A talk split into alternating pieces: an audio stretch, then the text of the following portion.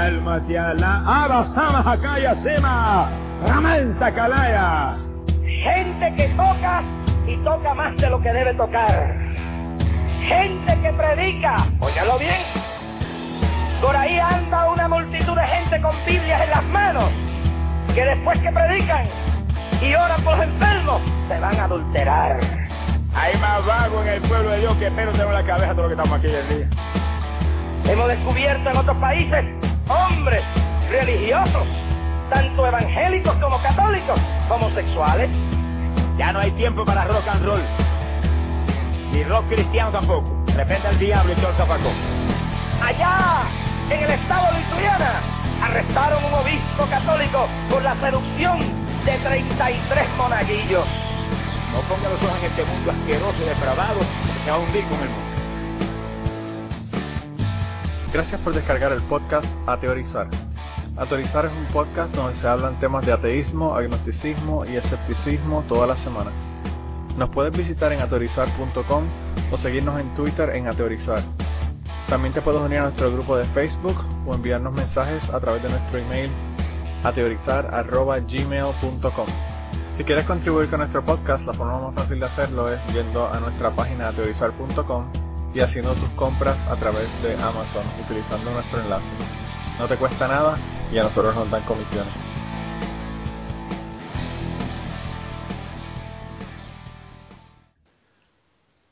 Bienvenidos al podcast número 316 eh, del podcast Ateorizar.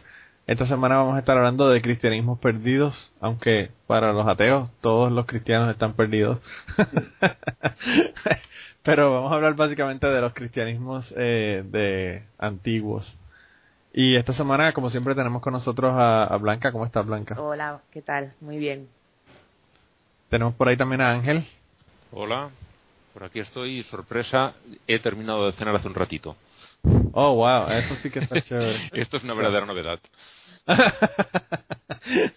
Tenemos también por ahí a Kirkigan. ¿Cómo estás, Kirkigan? Hola a todos.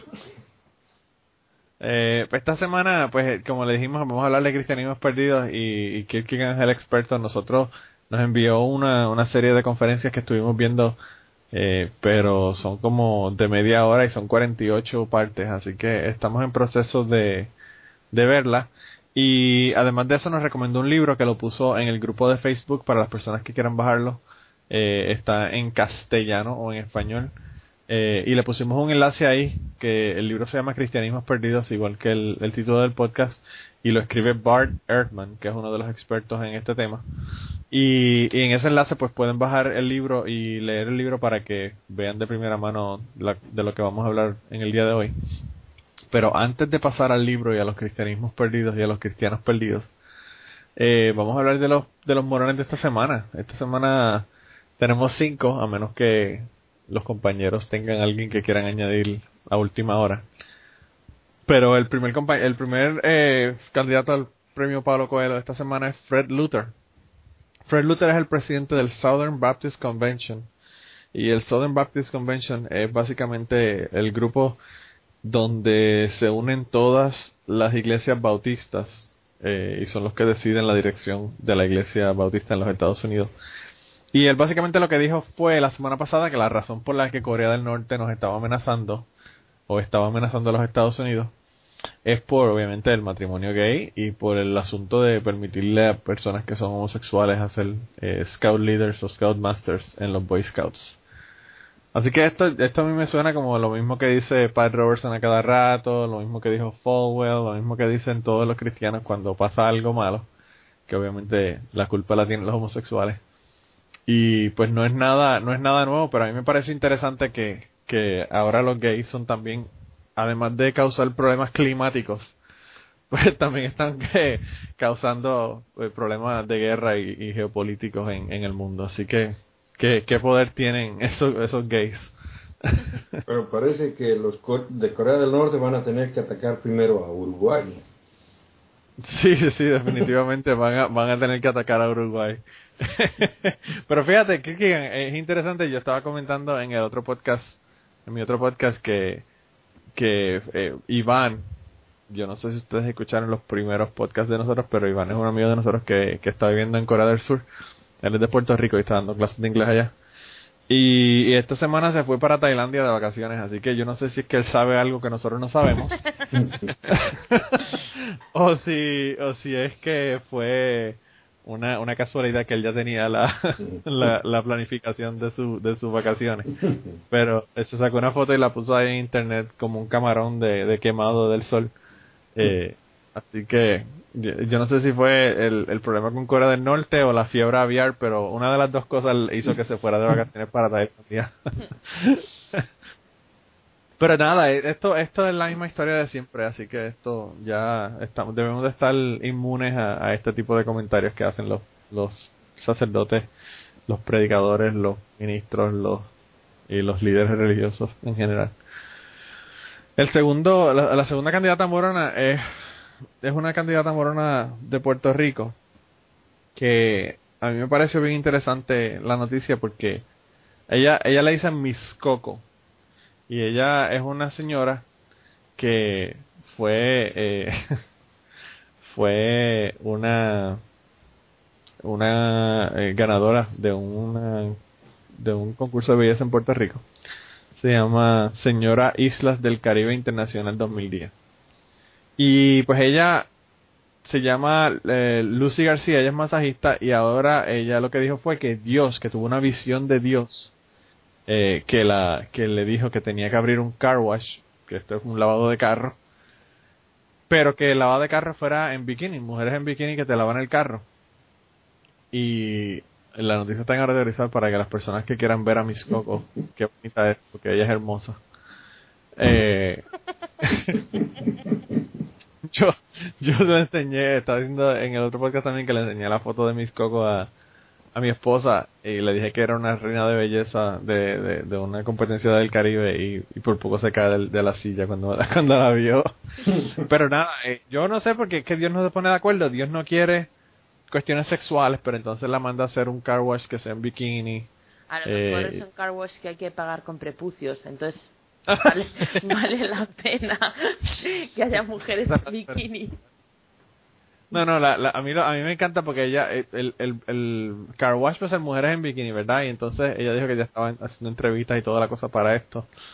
Pero ella dice que, que las personas van a estar con su uniforme sexy, sensual, profesional y elegante. Yo no sé porque esas cuatro cosas como que no, no cuadran para una descripción de una misma cosa, Hombre, ¿verdad? depende de cuál sea la profesión. claro, quizás esa, esa es la clave. que la profesión es, es otra, no es, no es una no es profesional eh, de oficina. Así que nada, esa, esa es la, la, la nueva la nueva persona de, de, de, los morones que salen de Puerto Rico, que, que son montones. Este morón, el número 3, yo creo que vamos a tener que retirarlo. Yo no sé si ustedes, quieren retirarlo ya. Pero, pero todavía no ha ganado ninguna vez. No, verdad, no ha ganado ninguna vez. Ha estado Es- ya como es- cuántas veces, como tres veces, cuatro veces lo hemos mencionado ya. asiduo. Algo así.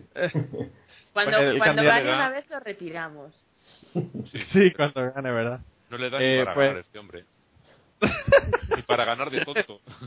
Es morón, ya, es, tan, y tan- y tan y tan morón que ni siquiera gana, ni siquiera ganan los morones.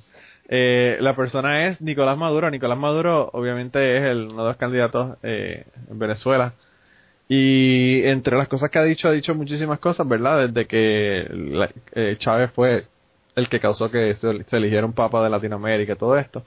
Pero la última que dijo esta semana fue que, que Chávez se le apareció como un pajarito y que lo había bendecido al comenzar su campaña electoral. Y entonces lo, lo más que me gusta son todos los posters y todos los letreros y todos los chistes que han hecho de, de, de él, que le han puesto el, la foto de Blancanieves con el pajarito y le ponen la cara de él y han hecho 20.000 cosas para, para eh, pues hacerle embromarlo. Yo creo que eh, Chávez dijo muchas cosas ridículas cuando estaba de cuando estaba de presidente pero yo creo que Nicolás Maduro le está le está haciendo una competencia bien fuerte porque No, yo no creo que no, no hay competencia. O sea, gana Maduro. Porque en el, po- en el poco tiempo que queda, la- que lleva las cosas que ha dicho, o sea, cuando lleve la de años que llevo, que se pasó Chávez, o sea, Va a ser brutal. Chávez, Chávez dijo que, que había una civilización en Marte y que el capitalismo la había destruido. Eso tú lo sabes, ¿verdad? No, no lo sabía, no. Y, o sea, Chávez también estaba en una, a unos niveles que, que eran bastante fuertes, tú sabes. Sí, él dijo, él dijo que había una que había una civilización supuestamente en Marte, una civilización marciana, y que el, el capitalismo, o sea, se había introducido el capitalismo en Marte y que eso es lo que había destruido a la civilización allá. O sea, que el hombre, el hombre no, no era, no era, no era, este, ¿cómo te digo? En mi pueblo no se dice que no era bien. Sí. No, que no, que, que no, yo digo que lo que quería decir es que no escatimaba cuando tenía que decir estupideces. Él tiraba la casa por la ventana. Pero nada, Nicolás Maduro, lo que pasa es que en el poco tiempo que lleva, o sea, si sigue con ese ritmo, de verdad que definitivamente en seis meses ya va a sobrepasar a Chávez con las locuras que dijo. Este Bueno, tenía buen, buen maestro. Sí, sí, sí. Sí, no. ¿Qué ibas a decir, Ángel? Digo que era el alumno aventajado. Aparte de tener buen maestro, como dice Kirk, eh, sacó muy buen provecho de esas clases. Sí, sí. Pero No, no solamente eso, sino que le podían decir el amado. Él era el amado. El discípulo, el discípulo más discípulo amado, ¿no? El discípulo. Lo que, lo que, la caricatura que a mí me, me gustó más fue esa que estaba mirando dentro de sus pantalones y le estaba diciendo saludos, comandante. Esa no la había visto, esa no la vi. de verdad que yo no sé. Yo, eh, yo quedo frío con las cosas que dicen. Que dicen. Pero nada, el, el número 4 fue una, una morona que, que causó sensación porque una, una conversación bien buena para algunos, aburrida para otros en, el grupo de Facebook. Blanca, Blanca dijo que le aburría la, la, la, la conversación. Pero Kierkegaard, Kierkegaard, Ángel y yo y unos cuantos otros eh, nos, pusimos a hablar con una persona que era cristiana en el grupo de Facebook y que terminó yéndose, ¿no? La persona se fue del grupo. Sí, pero la cosa es de que no hablamos del, del tema este mismo, ¿no? Ah, no, de este tema no hablamos. Lo que pasa es que yo puse, yo puse, yo puse la noticia sobre la testigo de Jehová esta que había muerto porque no, no le, no le dieron una transfusión de sangre. Ella se, se oponía a la transfusión de sangre y entonces le, pues ella, ella murió a causa de eso. Y yo no sé cómo rayos de eso salió un tema de que no tiene nada que ver con el asunto, con esta persona cristiana del, en el grupo. Y terminó yéndose. Eh, lo asustamos definitivamente. Pero no vamos ni a, ni a reseñarlo porque Blanca vuelve y se aburre de nuevo. si quieren si quieren ver qué fue lo que ocurrió, entren al grupo de Facebook y busquen la noticia esta sobre la, la testigo de Jehová que murió para que para que sepan qué fue lo que ocurrió con ella. Pero nada, ella, pues nada, por la moronería de oponerse a que le diesen la transfusión de sangre, pues fue que fue que, que la estamos eh, poniendo para, para Morona esta semana. Esta es Morona hasta la muerte. Y el último, o los últimos, son los representantes Harry Warren y Carl Ford, que son representantes de Carolina del Norte. Y, y yo sin, sin chequear la información de ellos le puse que eran republicanos y luego cuando fui a chequear obviamente me di cuenta de que eran republicanos, eso es casi obvio, ¿verdad? Eh, y ellos propusieron una, una ley en Carolina del Norte que se llama de, eh, la, el Acta de Defensa de Religión del 2013 en Carolina del Norte.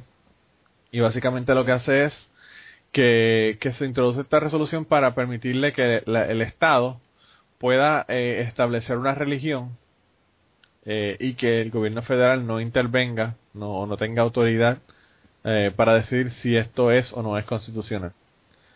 Yo creo que lo primero que no es constitucional es hacer una ley como esta.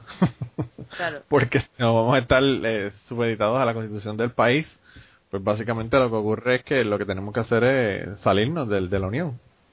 Porque eso, esa es la opción.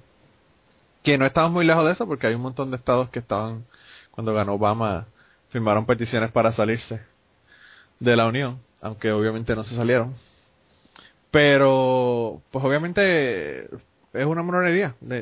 Para empezar, obviamente, yo no sé si ellos saben que, que la, la cuestión de la separación de iglesia y Estado es una, es una cosa que los protege a ellos también. Pero pues obviamente ellos no saben que eso Yo lo que he dicho, obviamente, como 17 veces en los últimos. Sí, es que son cosas bastante obvias. pues obviamente. pero. Pero el, el caso es que, pues, eh, yo creo que ellos no pueden ni siquiera hacer esto. Ellos lo proponen, pero yo no creo que, que se permita. Y, y si se pasasa, pasara la ley como esta, una ley como esta, yo creo que el, gobierno federal, eh, tan pronto llegue el gobierno federal, ellos van a, van a que, que, que está inválida porque tienen que estar supeditados a la constitución del país. Y nada, esos son los cinco morones de esta semana. Eh, en la en la votación eh, yo creo que va a estar bien dura, pero no sé. Vamos a ver eh, por quién tú quieres votar esta semana. Yo voy a votar por estos últimos, por los de Carolina del Norte. Sí. Porque me parece algo totalmente irresponsable por una gente que está cobrando dinero público el proponer una ley que no se puede aprobar porque va en contra de la Constitución federal. Eh, simplemente en discutirla ya están gastando unos recursos federales, unos recursos públicos que, que no están para tonterías. Está todo muy escaso y malgastarlo en eso mal. Suponiendo que llegasen a aprobarla, eh, el primero que se enfrentase a eso tendría que gastarse un montón de dinero en abogados para eh, tumbarla y al, primer asalto iba a caer la ley, porque es, evidentemente es, es, contra la Constitución y no puede, no puede quedarse en pie. O sea, es simplemente tirar dinero público y hacérselo tirar al primer ciudadano que se tenga que enfrentar a ella. Hacer gastar un montón de dinero a la gente eh, sin, sin ton ni son. Entonces, por eso tienen mi voto.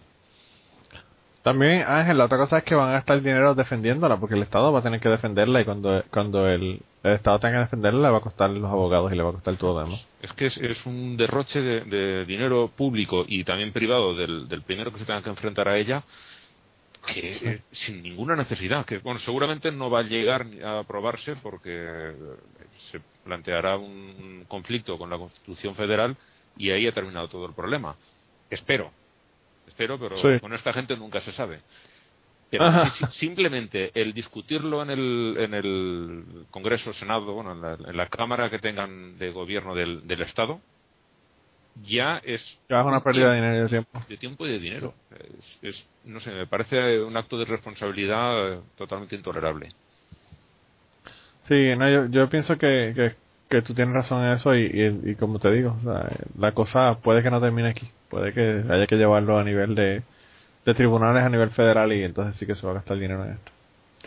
Pero nada, eh, Blanca, ¿por quién tú votas esta semana? Pues yo, de verdad que mm, no es por hacer lobby español, pero otra vez voy a coincidir con Ángel, porque, bueno, el primero ya es lo que decías tú, sí, vale, los gays tienen la culpa de todo, ya está, no hace falta que lo digáis.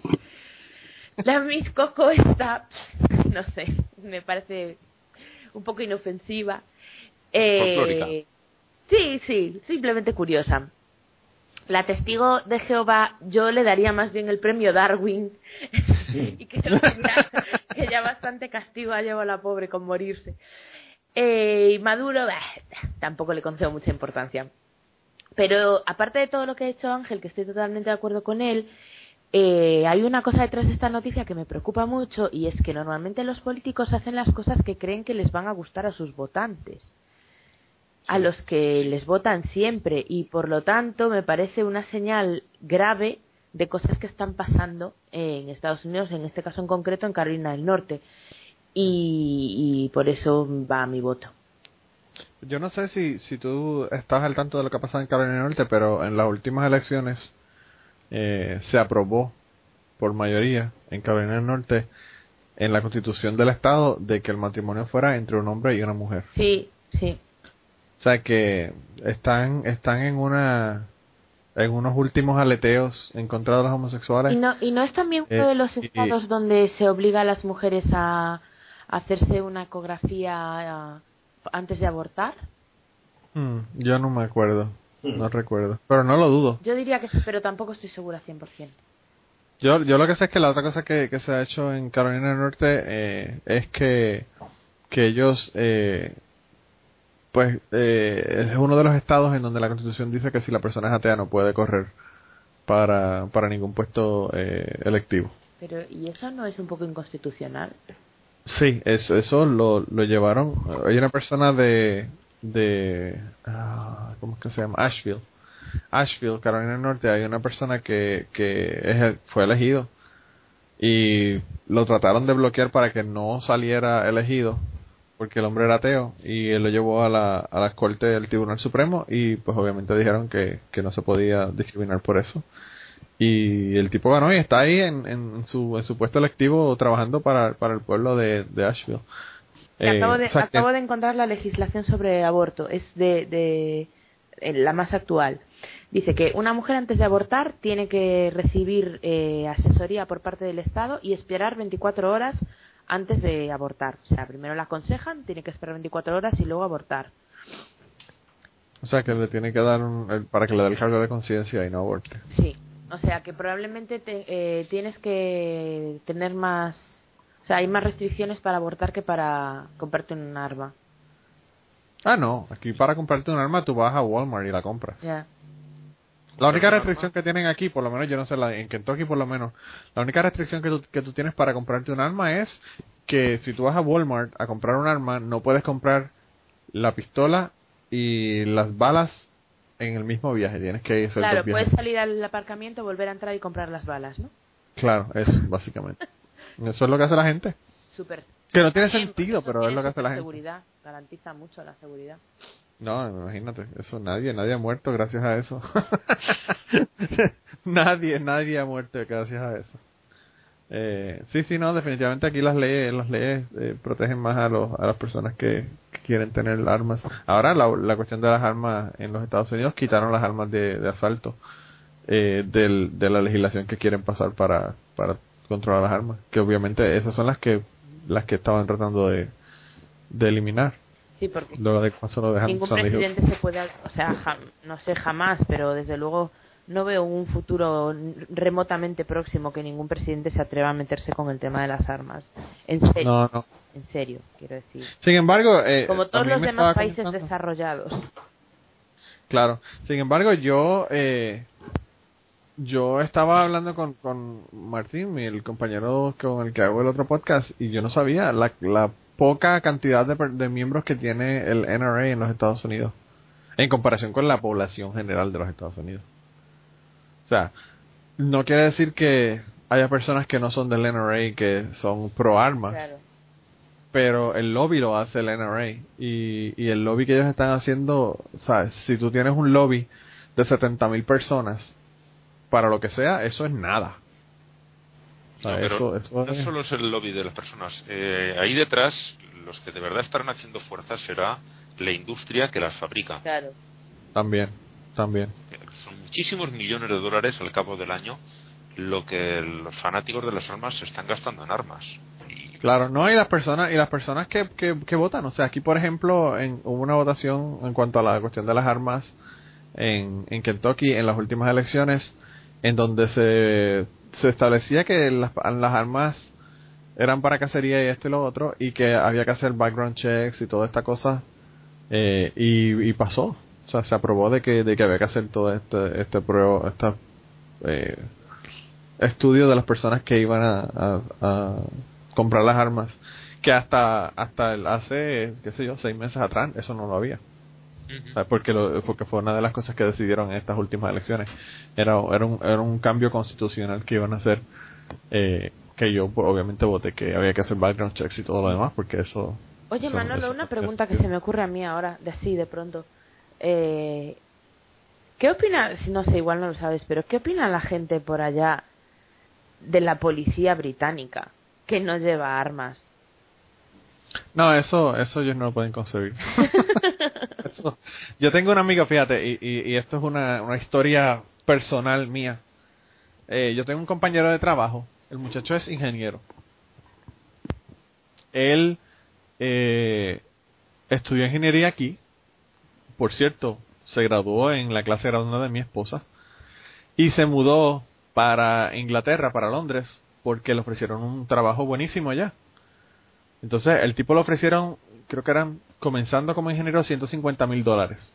El equivalente, obviamente, porque es en, libras eh, o, en, euros. Y Y él dijo, wow, 150 mil dólares, un montón de dinero, que si esto, que si lo otro, y se mudó para allá.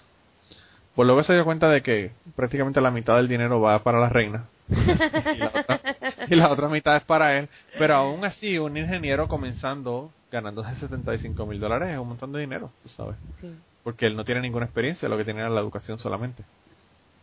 Y, y entonces él se mudó para allá y él estuvo como un año y regresó. Y la razón por la que regresó es porque no se pueden tener armas. Eh, y, y- sí, sí, porque no podía casar, era una de las razones que, que se vino para acá, que se mudó para acá. Que no se puede caza- en Inglaterra se caza muchísimo. Sí, sí, sí. Para Claro, pero- sí puedes tenerlo, que no puedes comprarte un... Un arma corta.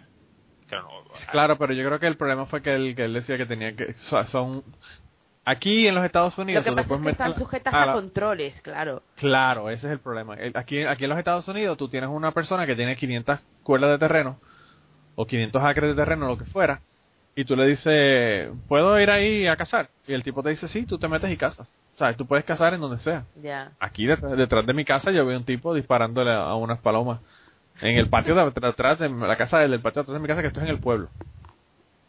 O sea que, que aquí no la- la- las limitaciones son ninguna y entonces parece que las limitaciones que él tenía ya eran demasiadas para lo que él podía eh, soportar y regresó. Y entonces él dijo que básicamente caza, pesca y, y el asunto de del de no poder correr en four wheelers y vainas de esas, o sea, los, los four tracks estos, ni nada de eso. Así que eso, esas fueron las razones que él dio para, para él irse para de regreso, venirse de regreso para acá.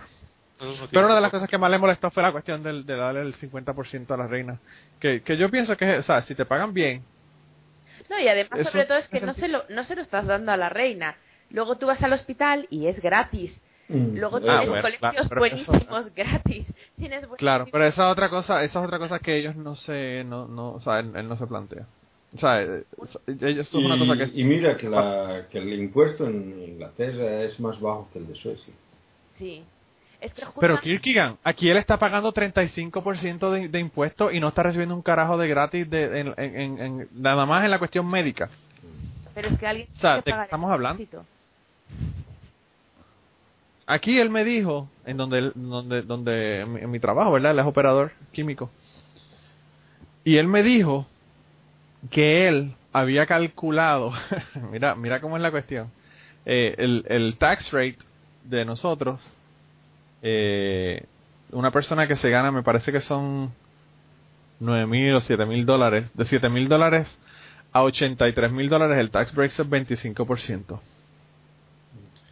Y cuando tú pasas de, me parece que es 83.500 dólares, entonces el tax es 28%. Pero es, no es 28% en todo lo que te ganas. Es 28% en lo que te ganas por encima de los 83.000 dólares. Ajá. Y él me dijo que él había empezado a, a, a no trabajar overtime en mi trabajo porque no quería pasar de esos 83.500 dólares para que no le quitaran más taxes.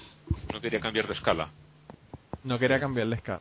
Es Y- que en- y en- yo- no sé, a mí me fascina la cosa que hay en Estados Unidos que tiene la gente con los, con los impuestos. Porque hablando precisamente de Escandinavia, que es un- seguramente son de la gente que más impuestos paga del mundo, eh, pero son los países de los que mejor se vive del mundo. Y Claro. hace unos años un compañero mío de profesión que vive en Estados Unidos, aunque no, sí, él sí es estadounidense de nacimiento, eh, fue de viaje por Escandinavia, por los tres países y volvió, bueno, maravillado de lo mm, bien que se vive, de lo limpias que están las ciudades, de los servicios que tienen. Bueno, volvía alucinado de lo maravillosos que eran los países. Pero que él no viviría allí porque pagan muchos impuestos. Pero ¿cómo, con perdón, coño, crees que están así esos países? Claro. ¿Qué crees? Claro. Que allí el dinero crece en los árboles. Sí, sí, sí. El- eso es lo que ellos no se dan cuenta. O sea, aquí no tiene sentido. Eh, el Sí, de pero aquí te pagas cultura de, impuestos. si yo pago impuestos y te beneficias, sí, de- si, si yo pago los impuestos y te beneficias tú, me lo estás robando, ¿no? Perdona, lo estamos poniendo en común y nos beneficiamos Claro. los dos porque con un bloque de dinero más grande se pueden hacer cosas que con pequeñitas aportaciones no vas a conseguir. Buscarte un seguro médico tú por tu cuenta es mucho más caro que eh, juntar entre un montón de gente una millonada y montar unos buenos hospitales en los que todo el mundo tiene acceso. Mi padre eh, lleva puestos en el corazón tres stent, le han operado de un cáncer, a mi madre le han operado de dos cánceres, eh, bueno, Eso hubiera montones de a, cosas. a tres familias. O sea, no a tres una. familias. A cambio, eh, yo, por ejemplo, tengo una salud bastante buena, aceptablemente buena, que también he hecho en mis tiempos uso de, de los médicos de la seguridad social, pero últimamente tengo muy buena salud y estoy pagando para nada. Pero yo encantado, a mí no me molesta, no, no quiero ponerme Para enfermo para aprovechar ese dinero. Mira, mira, mira, mira, mira cómo es la cosa de aberrante en los Estados Unidos. Que yo tengo un compañero de trabajo que nunca se casó y no tiene hijos ni nada. Y él se molesta porque tiene que pagar .75% de en su recibo de electricidad para un tax de las escuelas. Punto 75%, ponle que pague de electricidad 100 dólares al mes, que yo lo dudo, pero vamos a poner que paga 100 dólares al mes. El punto 75, Son 75 centavos. 75 centavos, y él le molesta pagar eso porque él no tiene hijos y no va a, a utilizar eso. Pregúntale si a él le gustará le gustaría vivir en un país de personas completamente ignorantes y salvajes. Aunque no sean Claro. sus hijos, tiene que convivir con ellos. Claro, no, y no solamente eso, Blanca. Yo lo que le dije fue, ¿y tú no fuiste a la escuela, cabrón? Claro. O sea, el tipo, el tipo fue hasta el cuarto año y, y, y no tuvo que pagar por la escuela. Es que esa, esa O sea- es la pregunta. Esa es la pregunta. Es que claro, esa es la pregunta del, de los 64 mil chavitos. Pero nada, Kirkigan, ¿por quién te vas a votar? Que ya, ya nos desviamos del ateísmo. Estamos aquí hablando de taxes ahora. Eh, sí, ¿no? Mm, Bueno, yo, yo pensaba votar por, por la persona que más me hizo reír esta semana. Y es Nicolás Maduro, ¿no? Yo creo que, yo creo que los, los caribeños y los suramericanos nos vamos a unir en un frente común entre, en contra de los españoles para evitar esta opresión del imperio. sí, porque yo también iba a votar por Nicolás Maduro, así que yo creo que nos vamos dos y dos y, y yo creo que tenemos tres, tres morones esta semana, los representantes de Carolina del Norte, Carl Ford y Harry Warren y, y Nicolás Maduro, así que tenemos un, Ya, una... ya, ya era hora. Sí, ¿verdad? Ya, ya era hora de que nos uniéramos en un frente común. No, sabes de que cuando acá en Suecia, cuando anuncian los premios Nobel, había un periodista que siempre entraba y cuando eh, anunciaban el nombre del ganador, decía, ya era hora. Todo- todos los años. No importa quién fuera, ya era hora de que, de que ganara. Le, le, le prohibieron entrar y todo. Eh. Porque molestaba, ¿no? Ya era hora. el, tipo, el, el tipo insistía tanto con el ya era hora como yo insistía con el obviamente. pues nada, esta semana tenemos un antimorón y ya, ya lo mencionamos. El, el antimorón de esta semana son eh, el Senado de Uruguay que aprobó el matrimonio homosexual y mientras más matrimonios homosexuales se aprueban en el mundo, más me pregunto yo cuándo esto va a ocurrir en los Estados Unidos y en Puerto Rico. Ah, así que felicidades a la gente de Uruguay, especialmente a las personas que se pueden casar ahora. Eh, y, y qué bueno, qué bueno que de verdad que lo hicieron. A mí Que era me hora, preocupa ya era hora, mucho, como ¿eh? decía el tipo. A mí me preocupa mucho porque mi hermana quizá este verano viaje al Caribe y con tantos maricones casándose va a haber muchos huracanes. Sí, ¿verdad? Eso me preocupa muchísimo. O- o eso, o eso, o una de las bombas de Corea del Norte aterriza en el Caribe. no, no, el, el, el asunto es que el problema es que con, con todos estos homosexuales y la, y la aprobación del matrimonio homosexual puede que se convierta en lesbiana. Ja, puede ser. También porque que sabes que esa, es- esa es la causa, o sea, eso es lo que ocurre. Eso es lo que ocurre cuando, cuando la gente se aprueba el matrimonio homosexual, que todo el mundo quiere ser homosexual. Todo el mundo quiere, pues si no hay suficiente gente para celebrar las bodas estipuladas, tendrán que eh, forzar a algunos a casarse. Sí, ¿verdad? Jesucristo, que cuando regrese lo van a forzar a. ¿Verdad? Pues mira, esta semana, hablando del tema, antes de comenzar con el tema de esta semana, hablar el tema de la semana pasada, eh, nos enviaron un, email Y, a mí me pareció gracioso porque nos los envió José Cruz. Él vive eh, más o menos 30 millas al norte de Boston, aquí en los Estados Unidos. Y yo creo que en el email que él me envió habló más de humanismo de lo que hablamos nosotros de humanismo la vez pasada. Así que yo quería eh, leerle leerle el email, es bastante largo, pero quiero leerlo completo porque de verdad que está, está bien, bien interesante y bien resumido sobre la cuestión del humanismo. Y nos dice, nos dice José Cruz, quiero hacer unos comentarios después de escuchar el programa de esta semana.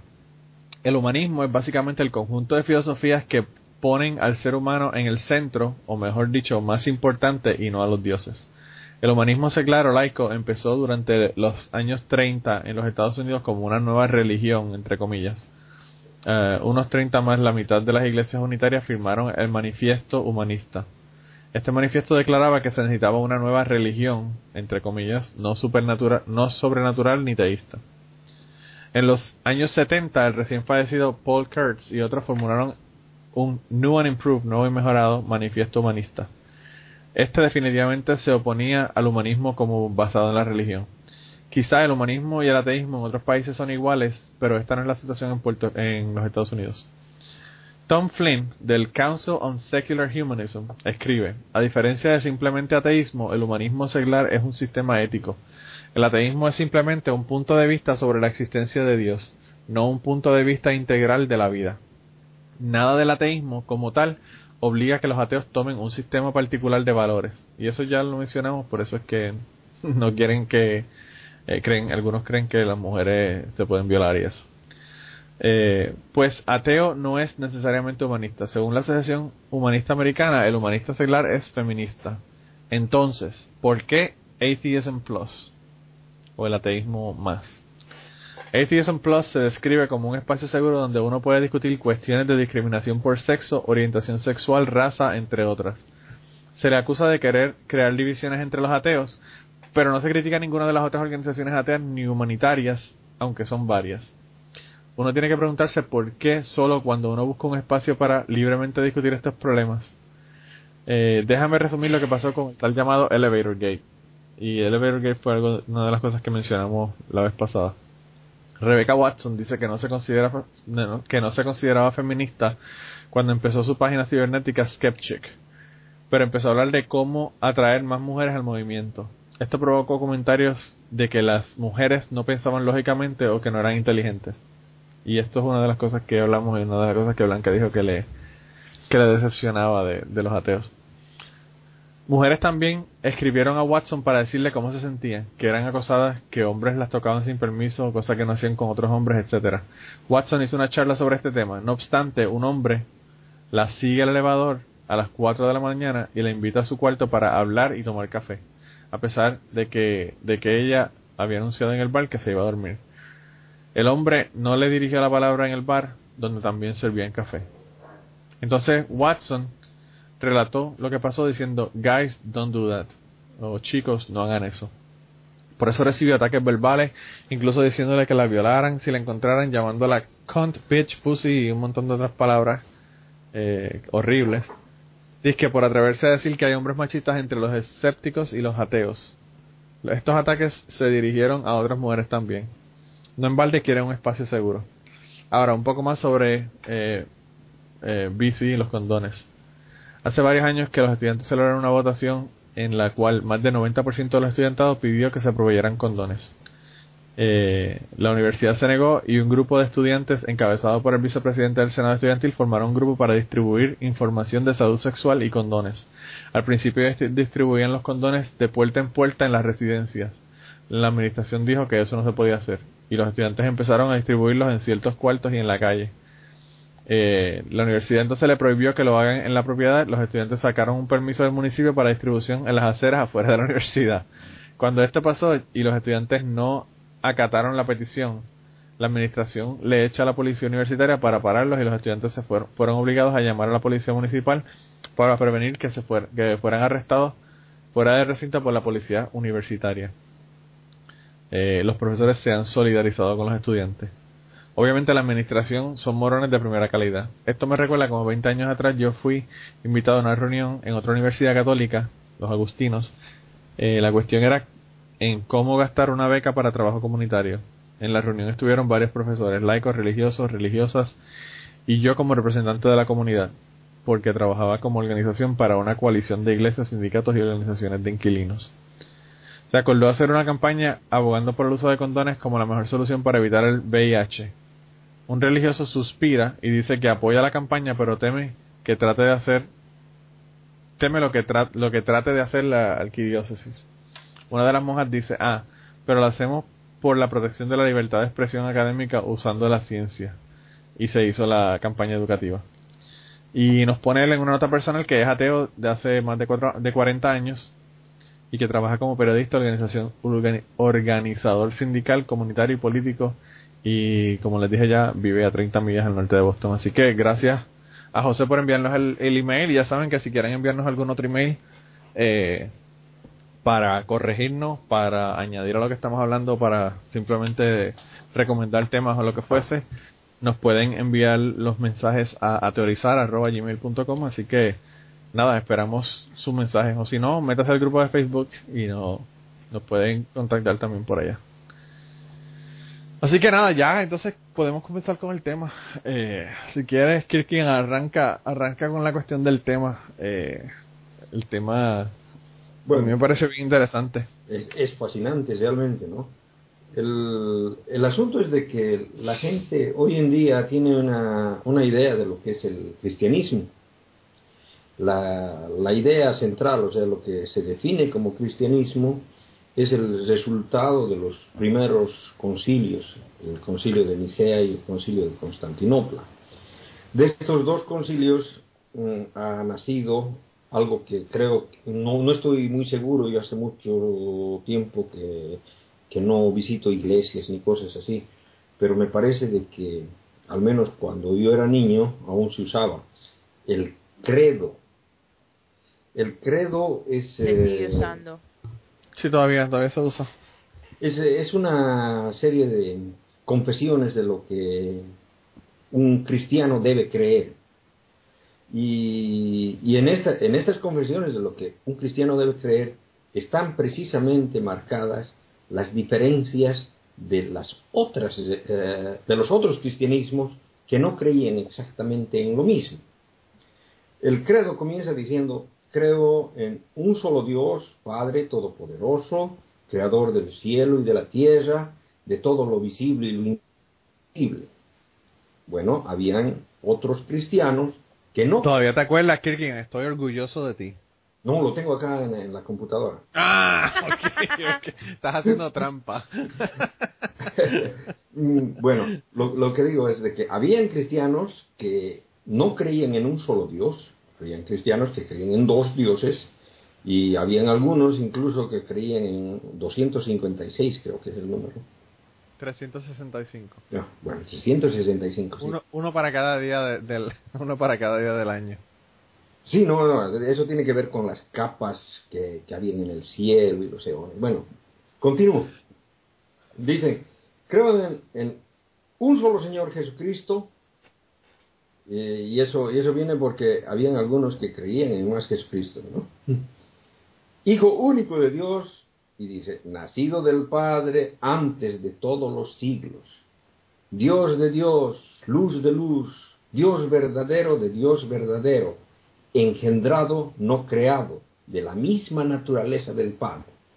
Y es precisamente en eso de que habían otros cristianos que no creían en que Jesucristo hubiera sido el Hijo de Dios, ni siquiera creían que era Dios, sino que habían algunos que creían que era una persona, otros pensaban de que era un ángel, o sea, tenían diferentes, diferentes maneras de entender lo que era Jesucristo. Otros, otros pensaban que ni siquiera era humano, que era, que era un, un, espíritu que había venido y que había estado aquí, pero que no era, que no era humano. Sí, sí, que era como un fantasma, así que era una visión óptica, o sea, que como un, ¿cómo se, cómo se dice? Que, que si vas un holograma como el de como el de un holograma como cuando el que caminaba, cuando caminaba en, el, en la playa no dejaba huellas en la arena. O sea que, que el, la pendejada esta de las huellas en la arena entonces está jodida. ¿Mm? el, la frase esta que ponen de las huellas en la arena de que solamente había una sí no pero pero además dice no de que por quien todo fue hecho. O sea que Jesucristo había estado con, con, según, según el credo este, ha estado desde un principio, desde la creación, por, por así decirlo, ¿no? Sí. Y esa es, la idea principal, o sea, que Jesucristo, Dios Padre, Dios Hijo, Dios Espíritu Santo, los tres estaban desde un principio, o sea, que, que no es que Jesucristo ha, venido hace dos mil años, sino que ya preexistía antes de su, de su misma llegada. Y bueno, esta, esta, parte del, del, credo es lo que marca lo que se llama la ortodoxia. Eh, la, la, ortodoxia eh, viene en realidad, eh, significa em, opinión verdadera, es la opinión verdadera, la ortodoxia. Pero desde luego de que no podemos saber si es verdadera porque esos otros que diferían con ellos, también ellos se creían ortodoxos, ellos creían tener la opinión verdadera. ¿no? Ocurre como ahora, que todo el mundo tiene la verdad, pero son verdades diferentes. Entonces, eh, a esto que se llama ortodoxia, eh, en realidad es la opinión que ha vencido políticamente, es la que, la que se ha establecido sobre las otras. Y a las otras que, no han, que han fracasado se les llama herejías. ¿no? Entonces ahí, ¿me escuchan? Sí, sí. Ah, bueno. Bueno, entonces ahí, ahí es donde, donde comienza, comienza el problema, cuando comienzan a acusarse de, de herejías, de salirse de la, de la verdad. Las primeras, las primeras sectas que se tiene conocimiento, bueno, las primeras herejías que se tiene conocimiento, esto de las herejías se conoce mm, mediante libros. En realidad, un libro escrito en contra de las herejías por Irineo de León, uno de los eh, primeros apologistas, eh, que escribe a, principios del segundo siglo. Este libro se lo puede encontrar en, internet, está, está el libro completo con, con todas las experiencias, ¿no? Eh, en, español de paso. Este, este, en este libro él explica todas las herejías que, había en, la iglesia.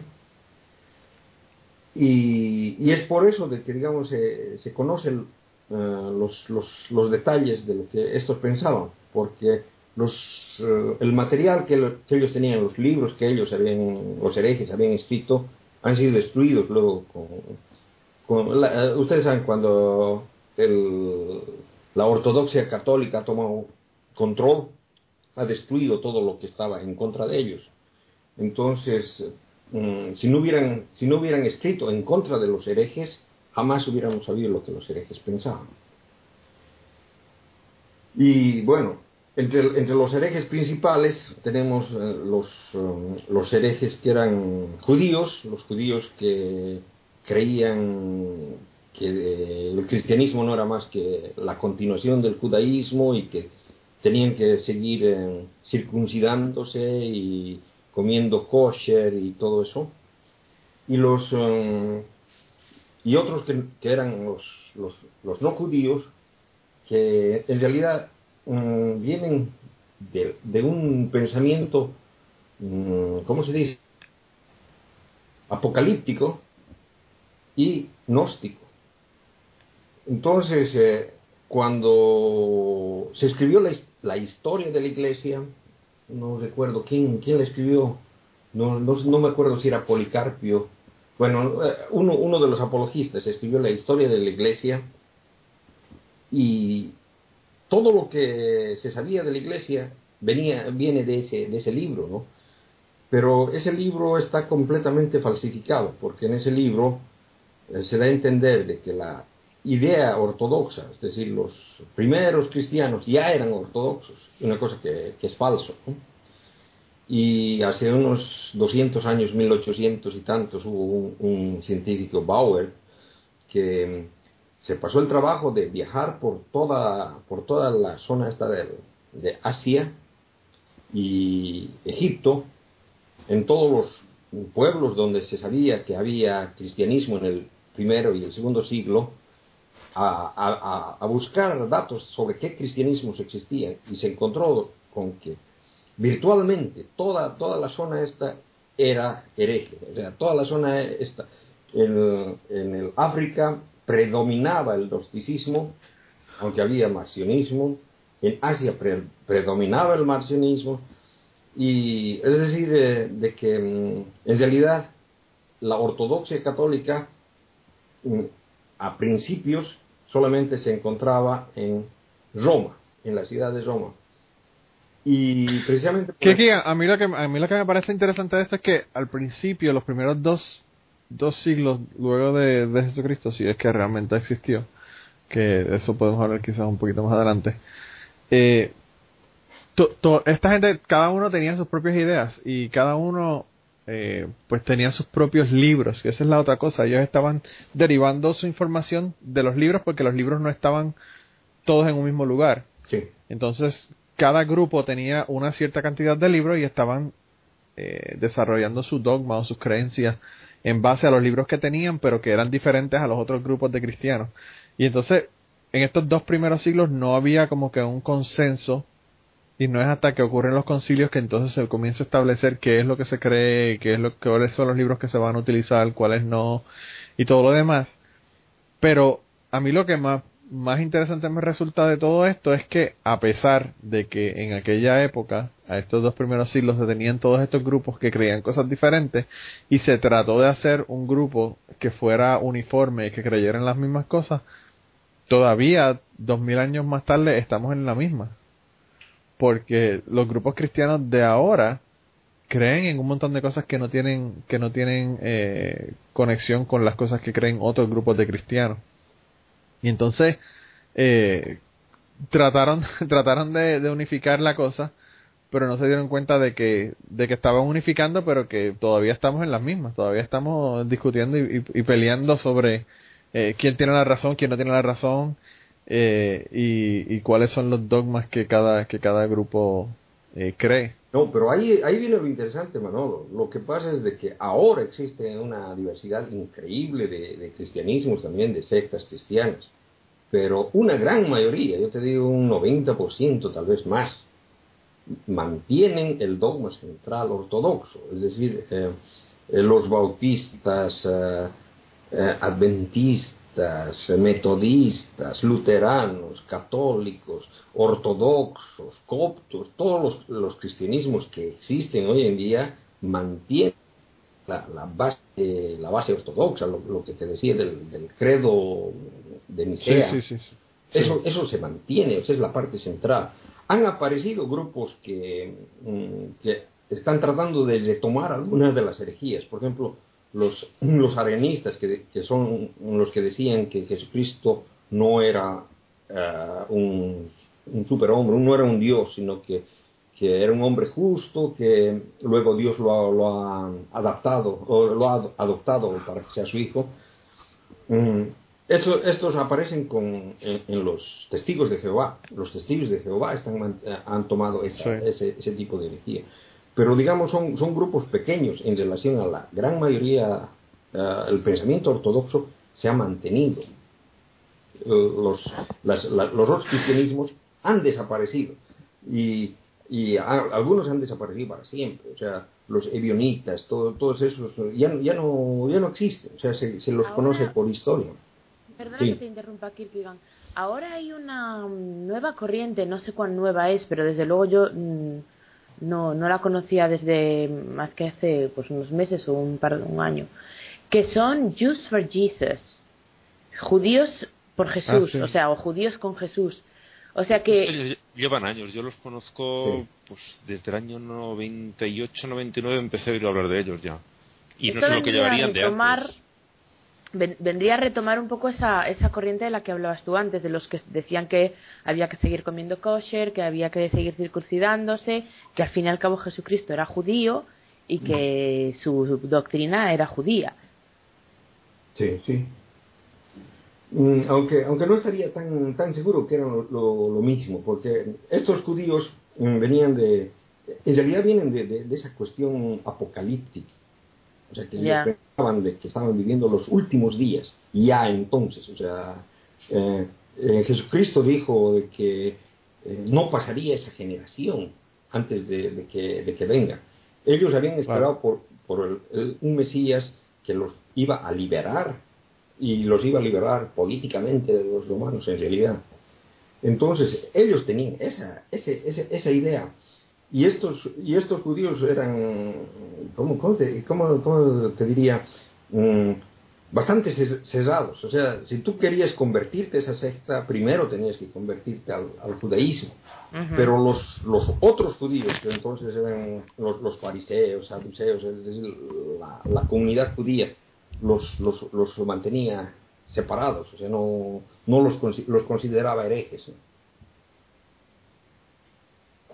Sí. Aquí el grupo este de Just for Jesus está bien fuerte. Es un grupo que, que, que ahora se sale cada rato en televisión hablando.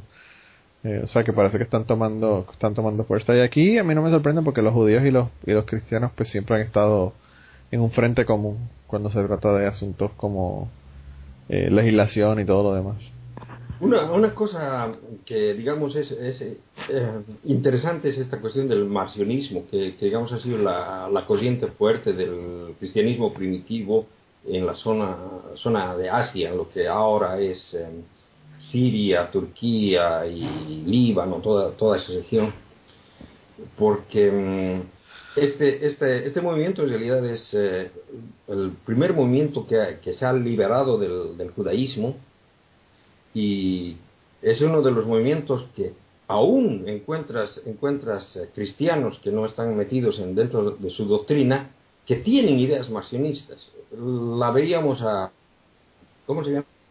Rosa, ¿no? La otra vez nos vino a visitar en el hmm. grupo de Facebook.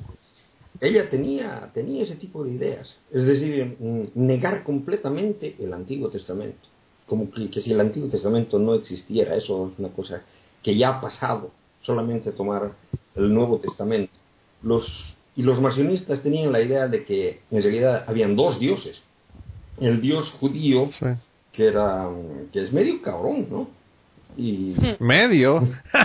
y, que, el, padre de Jesucristo era otro dios, el dios bueno, que eh, estaba comprándole al dios eh, judío Mm, el, el, dominio de la, de la, humanidad, porque el Dios judío creó el mundo, entonces él estaba comprando mediante el sacrificio de Jesucristo.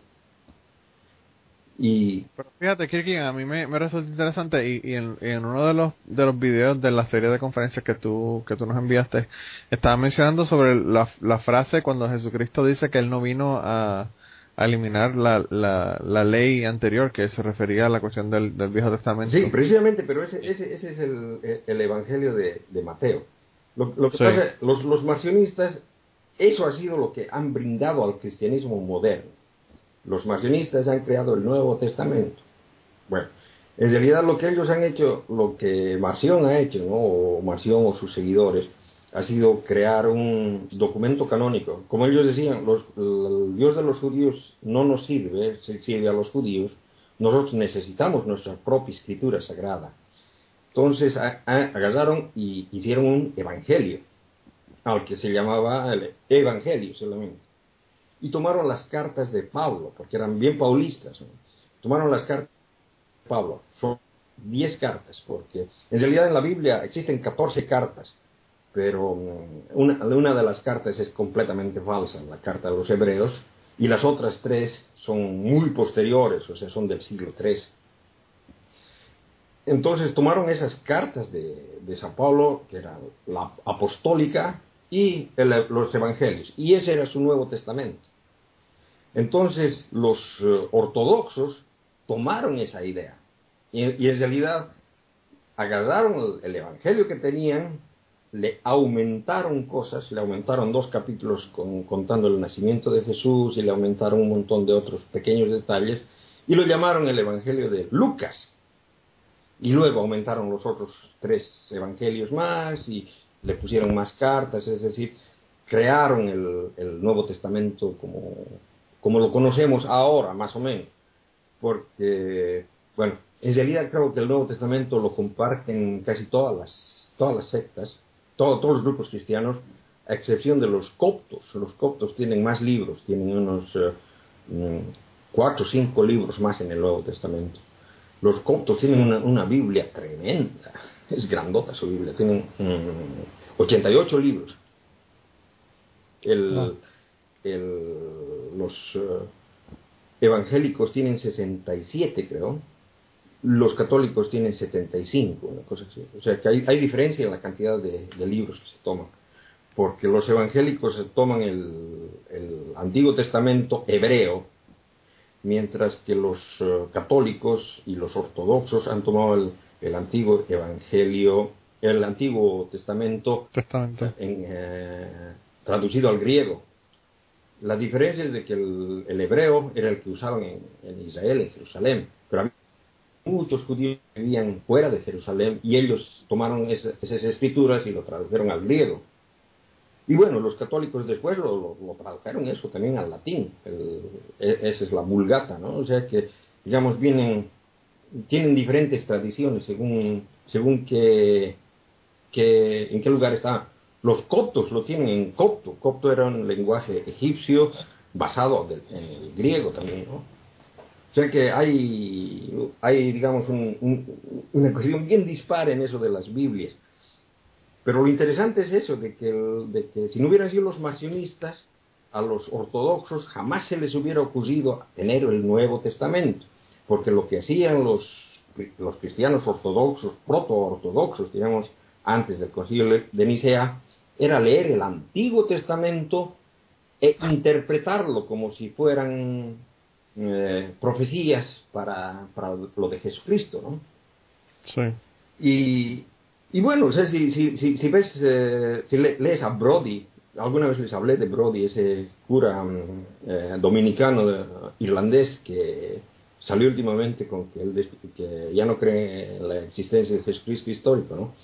Sí. Él tiene, tiene un libro bastante bueno en el que muestra el Evangelio de Mateo, eh, de Marcos, perdón, es el primer Evangelio, el Evangelio más antiguo, en el que muestra que todas las, todos los cuentos, todas las historias que, están ahí están tomadas del Antiguo Testamento. ¿No?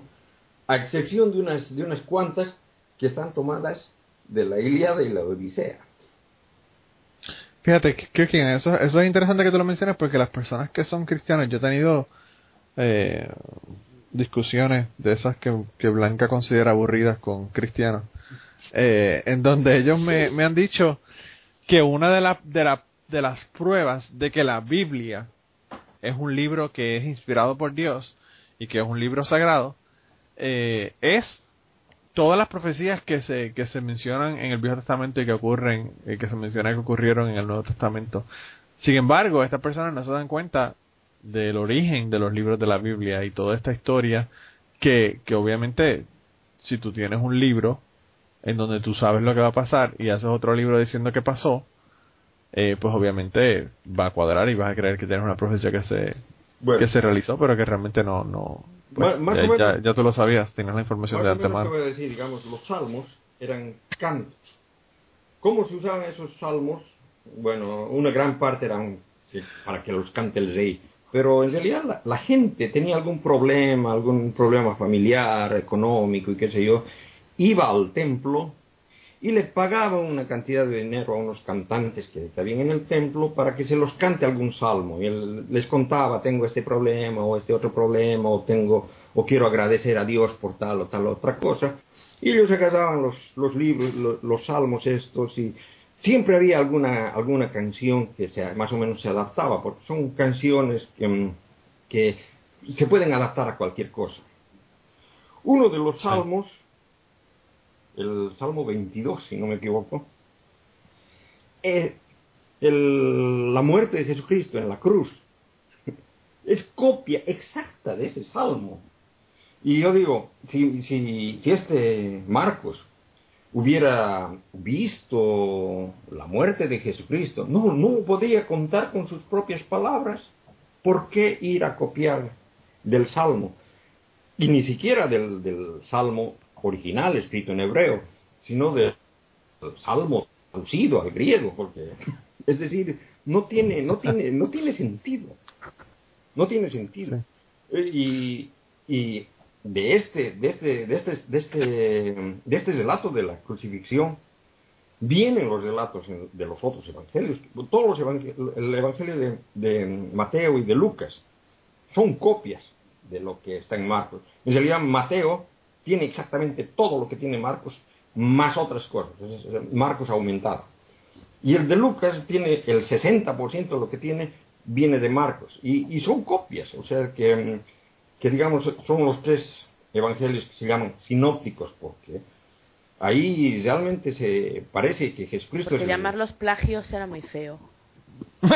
No, pero, pero es que Jesucristo actúa de una determinada manera. En cambio, si ves el otro evangelio, el evangelio de Juan, Jesucristo es completamente diferente, no se parece en nada al otro Jesucristo. Parece Y- una persona diferente. Sí, no, pero es que en el evangelio de Juan, no solo Jesucristo, sino todos los personajes que aparecen eh, actúan de la misma manera. O sea, de que, de que se nota que es, que es un autor que está escribiendo eh, a todos sus personajes de, de la misma forma. Sí, pero lo que, lo que, lo que yo a mí me resulta increíble es que las personas que siguen esta religión, las personas que se hacen llamar cristianos, no tienen ni puta idea de la historia ni de dónde se originó nada. Yo, yo, he hecho el comentario, el cuento de que yo hablé con una persona en un momento dado, eh, que él es bautista del sur, Southern Baptist aquí, y yo le pregunté que de dónde sale su religión y me dijo que de Jesucristo. Yo le dije, pero ¿de dónde? O sea, la, la religión, como se conoce actualmente, antes de ser protestante era católica y, y él me dijo que no, que, que su religión venía directamente desde Jesucristo, que no tenía nada que ver con la, con la iglesia católica. Y, y las personas no conocen su historia. Entonces, tú le preguntas, por ejemplo, a un cristiano hoy día, tú le preguntas, toma los cuatro evangelios, pónmelos en el orden en que se escribieron. Y la persona no te sabe decir cuál es primero y cuál es después. Pero no, Porque no no lo no las saben, es que tampoco les importa lo más mínimo. Claro, es que que, les- que es todavía peor. Yo discutiendo con un católico tuve el momento estos de flash que te quedas como diciendo, de verdad acaba de decir lo que me ha dicho, que me dijo directamente que el catolicismo no tiene ninguna relación con la Biblia. Que sí, que, que como puesta en escena, o no, no recuerdo las palabras exactas, pero vamos, me vino a decir como, como trasfondo general, vale, sí, pero que, que, que no, que no, que el catolicismo no tiene por qué sacar nada concreto de la Biblia. Y dices, bueno, entonces, ¿en qué estás basando todo esto?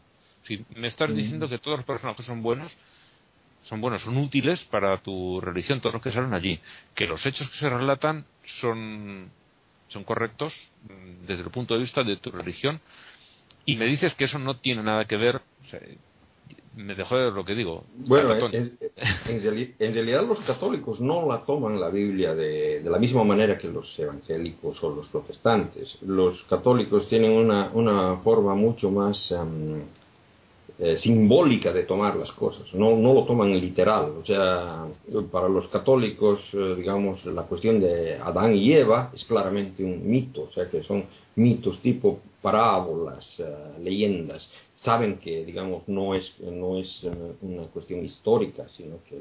Y además de eso, ellos también tienen informaciones de otros lugares, porque, o sea, el Papa, por ejemplo, eh, puede decir cosas que pueden ser parte de lo que es el dogma, pero que sin embargo no están directamente relacionados con la con la con la Biblia. Claro, o sea, O sea, que ellos tienen- toman información de la Biblia, pero también toman información de otros de otros lugares.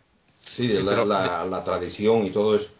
Lo que, Claro. lo que yo les quería hablar en realidad de esto es una, una de las cosas que realmente me, me ha fascinado porque la primera vez que, que he escuchado que, que he escuchado sobre esto mm, me ha dejado completamente de mm, punto y es de- sobre el gnosticismo. ¿Por qué? Porque el, el gnosticismo eh, tiene una mitología que es completamente diferente. Completamente diferente. Como, de- como decía, había alguna variante del gno- gnosticismo que tenía 364 dioses. ¿no? Sí. La cuestión del, del gnosticismo es de que en realidad ellos pensaban de que a un principio todo era bueno y Dios era todo, ¿no? o sea, el- lo, lo llaman el todo, el, el pleroma. ¿no? Por, por alguna causa de, de todo ese pleroma se, se, se le separa una parte que se llama Sofía, que es el- la sabiduría, y, y anda perdida tratando de buscar el pleroma por ahí, ¿no? De esta Sofía, por una cuestión que llaman la pasión y no sé qué cosas, sale, sale el demiurgo, que en realidad es el, el, dios que llega a formar la, tierra y, y, es parte de la maldad. O sea, que es el que crea la materia, porque ellos mm, hacen la comparación, el espíritu es lo bueno, la materia es lo malo. Son bien dualistas. Entonces, este mm, demiurgo crea, crea, crea la, la, materia, crea, crea al hombre, la mujer y qué sé yo. Y, Sofía logra meter dentro de, los hombres, eh, ¿cómo se dicen? Chispas, chispas de vida, o sea, partes de, ella misma para que ellos traten de buscar volver al, al pleno, volver a Dios. Y, y bueno, o sea, de que el gnosticismo era una religión cesada, es decir, eh, no, no todos entraban. Es una religión que está hecha para personas que piensan de que lo que pasa en este mundo no es lo correcto, que algo está mal, que se sienten mal. No sé si han visto el Matrix. Es como, como en, el Matrix, que todos viven en una, en una ilusión, en una, en una falsedad, pero hay algunos que se dan cuenta y vienen, vienen estos profetas y qué sé yo y les, les hacen despertar, ¿no? Esa es, esa es la, la, idea que, que, tenían los, gnósticos. Y, ellos pensaban ¿no? de que, este, que Jesucristo en realidad es eh, un eón, uno de esos dioses, que, que toma cargo de un... son separatistas, eh, piensan de que Jesucristo como persona era una persona, pero viene el espíritu y, como, como que, le, que entra dentro de él durante el tiempo ese de su, en el, en el bautizo, cuando lo están bautizando, ahí baja el Espíritu, entra, y luego de eso el Jesucristo sale, hace milagros y todo eso, y, y al final cuando, cuando lo, están crucificando, a último momento, se sale, lo deja, lo deja morir al, al hombre, no al, no, el, el, es decir, el mismo Dios no muere, ¿no? Sí. Y, y digamos, eh, toda, toda, toda, toda esa mitología que, que, es algo completamente, completamente desenchufante cuando, cuando uno lo escucha porque dice, eso viene del judaísmo, si los judíos eran monoteístas y, y, y, bueno, o sea, de que, de que según ellos el Dios también que está creando el mundo es, es el demiurgo, que es, que es, que es, un, que es, el, que es la maldad, o sea, que el mundo material es malo. Y hay, existen tres, tres clases de personas, las personas que son eh, los gnósticos, o sea, que, que, son los que tienen la chispa de la vida, son los que tienen el chance de, de salvarse. Salvarse quiere decir volver al pleroma, o sea, cuando se mueran, como ellos han adquirido el conocimiento, el gnosis, vuelven al pleroma, o sea, vuelven a, integrarse a, a Dios, al, al, Dios grande, ¿no? Mientras que hay otros que son les llaman psicos, que tienen, que, tienen algún chance, pero que no están preparados todavía, o sea, que, no, no llegan a, mucho, y para eso les, les dejan el, cristianismo usual, ¿no? Y hay otros que son animales, animales, eso, con esos no, no hay chance. Es cuando se mueran, muertos están. Y, y bueno. Entonces, eh, una pregunta que no sé si, si sepas o no sepas la contestación, pero ¿Qué elementos de estos gnósticos tomó, y no sé si lo conoces, el nuevo movimiento gnóstico que se originó con Samael en Colombia? Eh, no sé, ¿sabes quién es Samael? No, no, no, lo conozco, no lo conozco. Ok, bueno, Samael, Samael, eh, Samael aún peor es el, nombre de él, pero él, es un seudónimo que él utilizaba él. Su nombre era, me parece que era Víctor Manuel Gómez. Él eh, fundó un nuevo, un nuevo movimiento gnóstico o un, movimiento neonóstico en donde tomaba elementos de esto, pero no sé exactamente cuántos elementos de estos. En el gnosticismo era básicamente un pensamiento, un sistema de pensamiento donde se utilizaba religión, astrología, eh, ah, pues. parapsicología y todo este tipo de cosas, pero que además se incluía aspectos del, del cristianismo, eh, del cristianismo este de los primeros tres, cuatro siglos de, del cristianismo, pero no sé exactamente. Hay un ¿Cuáles eran los aspectos? Hay un movimiento neonóstico que conozco, los, ¿cómo se llaman? Los eones. Hay un tipo que se hace llamar Abraxas, es, es un norteamericano. Sí. Pero de, de ellos lo, lo, lo que yo he escuchado ha sido algún, algún podcast en el que hablaban de George Harrison y no sé qué cosas, ¿no? Yo, yo, yo, lo que conozco del- de los gnósticos estos, lo conozco por un compañero que era, fue miembro de los gnósticos, pero pues él dice que en un momento dado le dijeron que, que no podía tener sexo, Ah. que ellos Sí, tenían no, que ser sí, célibes, y los- entonces mi amigo salió corriendo.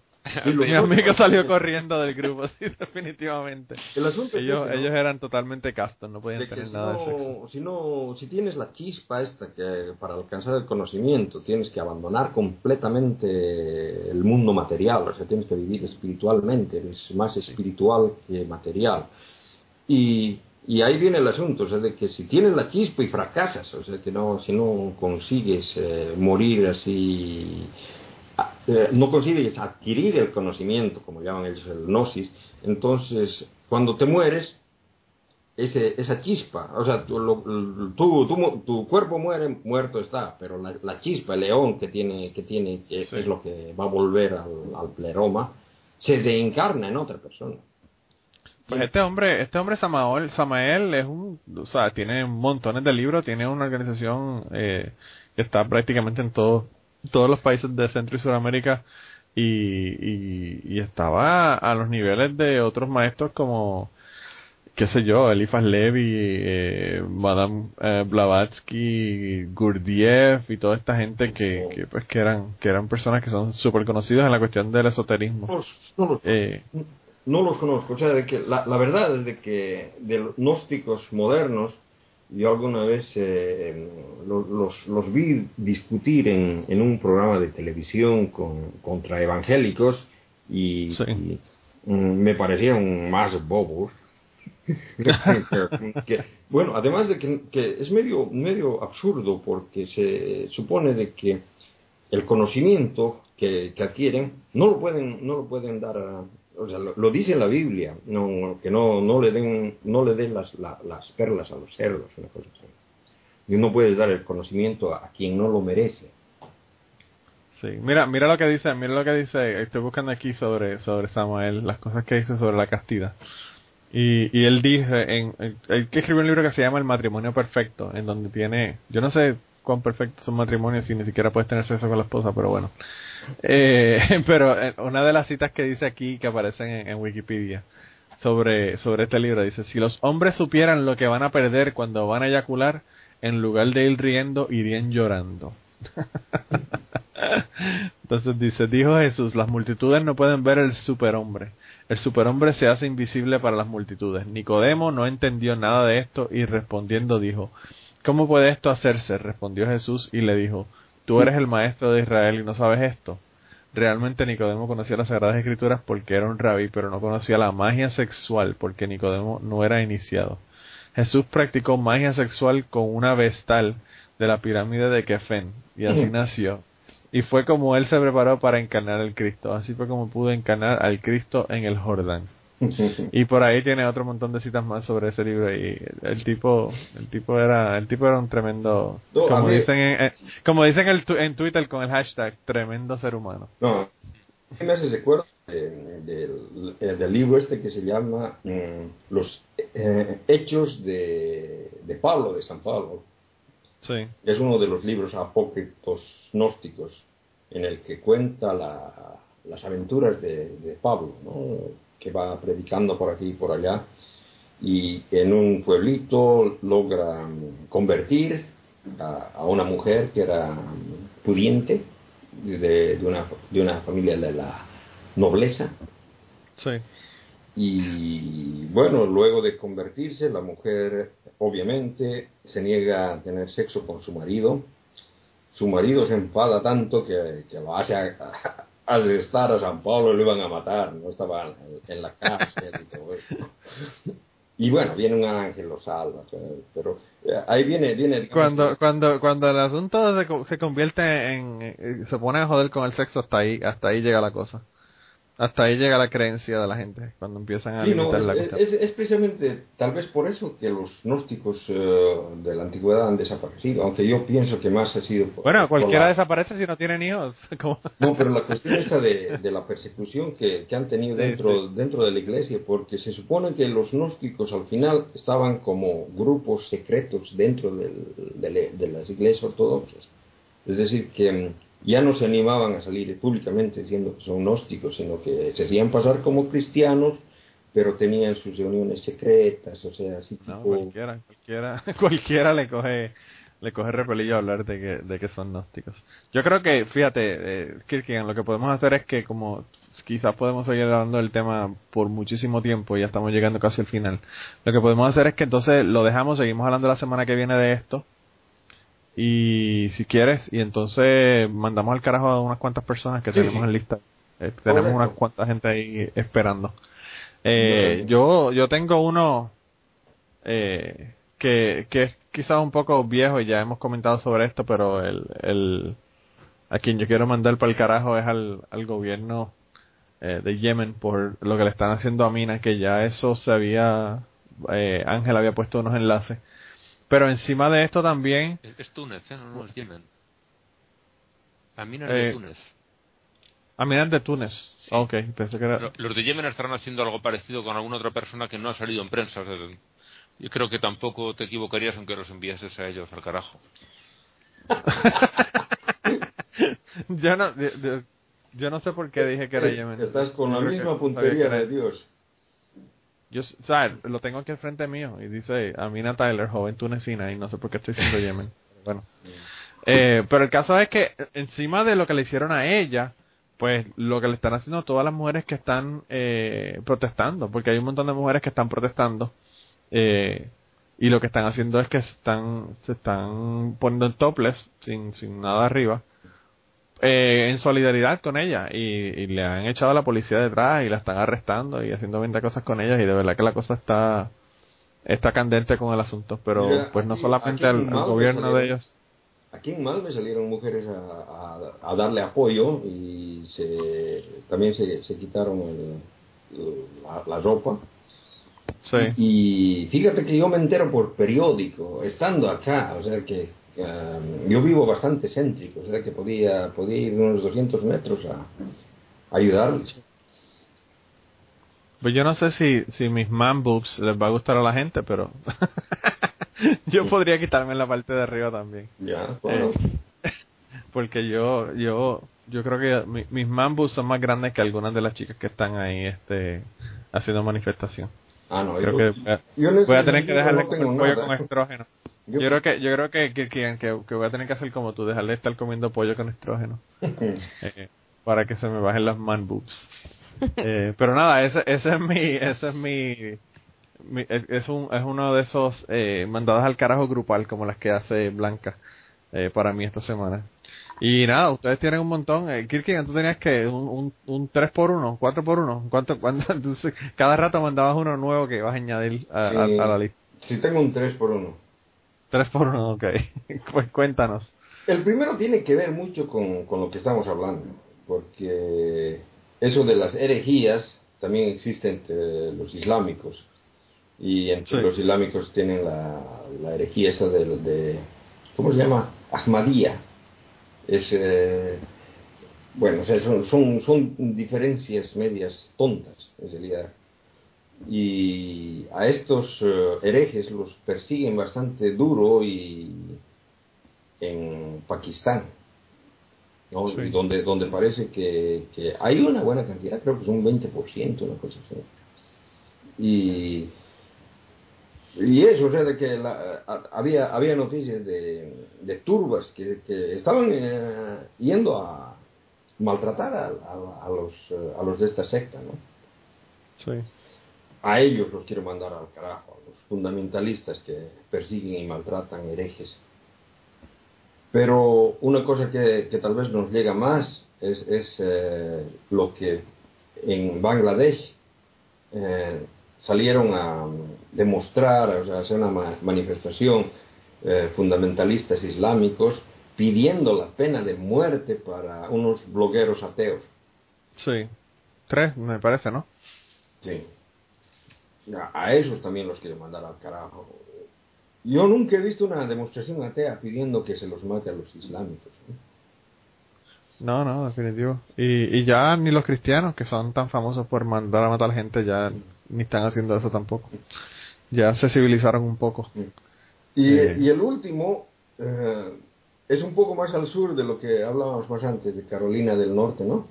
Es en, el, en Carolina del Sur. Unos padres de, de una niña que tiene 16 años, que la pusieron en adopción cuando se enteraron de que era gay.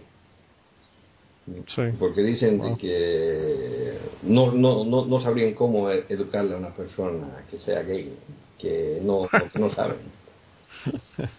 Pues yo creo que se, se educan igual, ¿no? Sí, no, el, único y- problema, el único problema es que vas a tener una, una nube de lluvia y mal tiempo sobre tu casa, porque acuérdate que ellos controlan el clima. un tornado. No, pero Sí, yo, ¿verdad? yo, o sea, no, no ha tenido repercusiones eso. No, el defensor del menor no ha actuado de oficio para, o sea, yo creo que ese comportamiento de esos padres debería ser punible. No, pero sí, Blanca, pero yo creo que yo creo que hasta casi es mejor que la niña esté con alguien más, porque de verdad que si- con esos padres imagínate lo que puede lo Sí, que es puede verdad. ocurrir. No, es- Eh. Ponla, dásela a una familia que la vaya a tratar como debe y además castigarlos. Es que las dos cosas deberían no, hacer. pero, pero Yo, pare- por parece ejemplo, que si la, tuvieran más que hijos les aceptaron. quitaría la custodia. No, pero parece que aceptaron ponerla en, en adopción. Wow, de verdad que yo, yo, esas son cosas que yo no entiendo. Mi hijo últimamente ha estado medio satánico con su comportamiento. Y, y, yo, y yo jamás pensaría darlo en adopción, imagínate, tú sabes. No, no, no, es increíble, Pero es si, increíble. si- si vas a, si vas a seguir la Biblia, tendrías que avisar a todos los eh, ancianos de tu pueblo y apedrearlo. Y apedrearlo frente a la casa. Sí, ahora que maneja también la Black and Decker, no es momento de matarlo. Sí, pero no, no, ahora, ahora que No, está, ¿en ahora que está ahora, antes de que aprenda a manejar la motosierra. Sí. No, no, yo creo que lo que pasa es que el, el chico estaba... Los terribles dos que mencionan fueron terribles, pero los terribles cuatro han estado peor que los terribles dos. Ah, el, de verdad que está difícil, difícil el, el niño. No, Pero, lo que, lo que, pero que yo no entiendo, yo no entiendo cómo un padre puede, por la razón que sea, dejar eh, a su hijo decir que lo va a dar en adopción o de estos padres que pero, matan a sus pero lo hijos. que, lo que dicen, la manera en la, la, la que dicen a mí me, me llegó. O sea, dicen de que cuando se enteraron les, les, les vino como, como un balde de agua fría y que habían ido a buscar ayuda en su iglesia local, que habían estado orando por semanas y habían buscado um, guía para, para llegar a alguna conclusión y al final han llegado a la conclusión de que es mejor de que el chico sea adoptado por una familia que, que sea amigable con los gays. Bueno. Sí, tú sabes que- que cuando- cuando yo- No se les pasa por la cabeza. No, no tiene sentido. Fíjate, se, Kierkegaard, a mí me, me resulta interesante que tú menciones eso porque cuando yo le dije a mi hermana que mi hijo estaba difícil, lo que me dijo fue que orara. Eso es la, solución que te dan las personas que son cristianas. Y yo le dije, o sea, que lo voy a dejar que siga con el mal comportamiento, sin castigarlo ni que tener ninguna consecuencia y ponerme a orar. Eso suena, eso suena como que, que de verdad que va a resolver el problema, tú sabes. Ah, de verdad que yo no sé, yo no sé qué, qué están pensando esta gente. Eh, pero nada, Blanca, ¿tú tienes alguien a quien te le quieres cagar en la madre o mandar el carajo esta semana? Bueno, yo ya sabéis que suelo hacer colectivos. Esta vez no sé si es individual, colectivo o ficticio. Porque yo aprovechando que estábamos hablando de, de primeros cristianismos y de evangelios eh, apócrifos y todas estas cosas, pues quería mandar al carajo a Pablo de Tarso o a las personas que escribieron sus las cartas que se le atribuyen o a nadie si es que fue una figura ficticia eh, porque bueno mm, me parece que además de ser un cerdo misógino eh, digamos que el- Blanca, por favor, utiliza la palabra adecuada que es la una de mis palabras de España que más me gustan. Es un guarro. sí, es un guarro. Eh, la Iglesia Católica, que al fin y al cabo sigue siendo la, la mm, vertiente del cristianismo que más poder tiene en el mundo y que a lo largo de los siglos ha sido la que más poder ha tenido, digamos que en realidad adora a Pablo, no adora a Jesucristo, que por regla general, salvo momentos de enfado con cerdos y, e higueras, pues suele ser un personaje de bastante buen rollo teniendo en cuenta la cultura y la época en la que se crió, ¿no? Y sin embargo, el catolicismo se aferra mucho más a toda la mierda que digo que predican las cartas de Pablo y que a mí me parece que son bastante repugnantes. Y nada, ya que estábamos hablando de eso, pues aprovecho para mandarlo al carajo que nunca está de más. bueno, pues yo creo que yo creo que va a ser uno grupal porque o sea, yo creo que imaginario no puede ser porque alguien tiene que haber escrito los libros.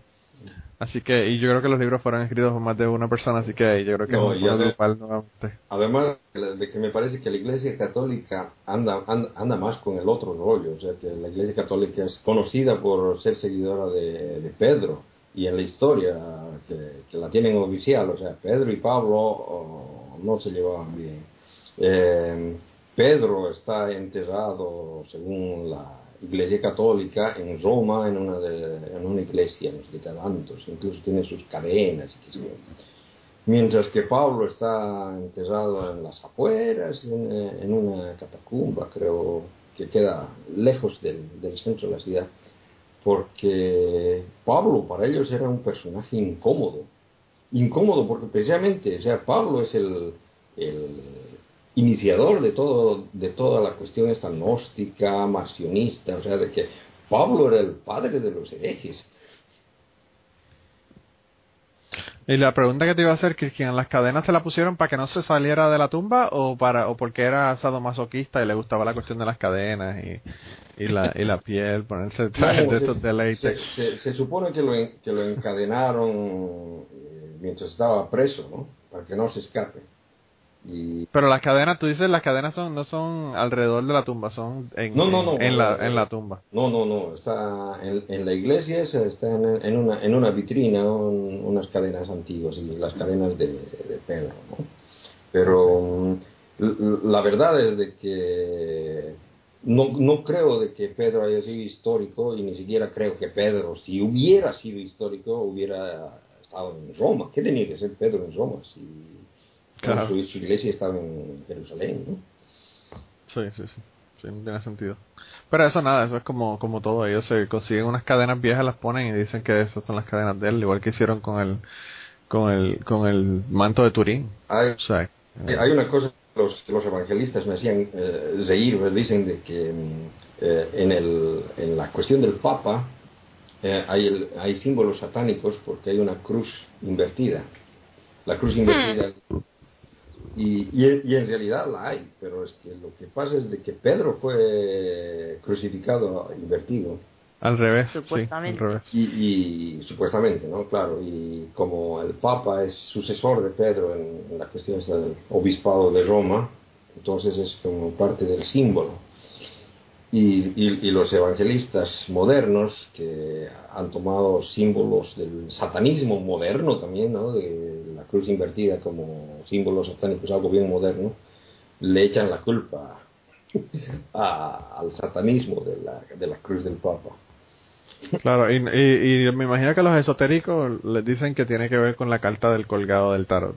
O sea, que cada cual ve lo que, lo que quiere ver en el símbolo. Eh, dependiendo de lo que de lo que quiere de lo que quiere ver pero Ángel no queremos que nos que, nos quedes atrás en los mandados al carajo pues, eh, ¿a, quién, a, quién te quieres mandar esta semana? Pues yo quería mandar a los ultraortodoxos de, de Nueva York, los judíos ultraortodoxos de, de Nueva York que llevan desde el año 2000 documentados 13 casos de contagio de herpes a bebés ah, por la circuncisión. La circuncisión y aquello que se comentó un día que si era cierto que luego le chupaban eh, la herida, vamos, el, pito al niño para tomar la sangre que ha salido de allí, todo eso, evidentemente, pues con esta noticia se confirma que así es, lo hacen, pero no tienen en cuenta las mínimas normas de higiene y, y se han contagiado de herpes, una enfermedad que puede tener consecuencias muy, muy graves. De hecho, dos de los niños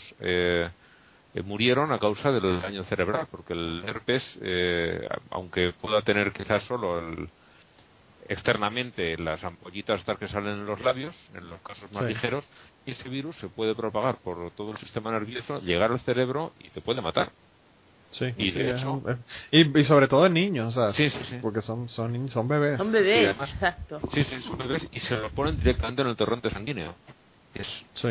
Ay, eh, por favor. entonces, sí, dos han muerto, 13 casos han, hay desde el año 2013, si tenemos en cuenta que de- perdón, desde el año 2000, hay 13 casos, uno por año teniendo en cuenta lo, lo poco que llevamos de este año, o, o prácticamente Wow. uno por año. Dos de ellos murieron y, en fin, si no hay forma de hacer esto de una forma higiénica, ya mal que lo hagan, porque el niño ya cuando sea mayor ya tomará su decisión de hacerlo o no hacerlo. Mal que lo hagan, pero que además no tomen unas mínimas precauciones, eh, me parece totalmente inaceptable. Fíjate Ángel, yo pienso que la, la solución para esto es conseguir niños que nacen con SIDA en África, decirle, mira, este niño se quiere convertir al judaísmo y traerlos aquí, y entonces para que se caguen en su madre. Sí, ir terminando poquito a poco con ellos, ¿no? Tampoco Sí. tenemos prisa.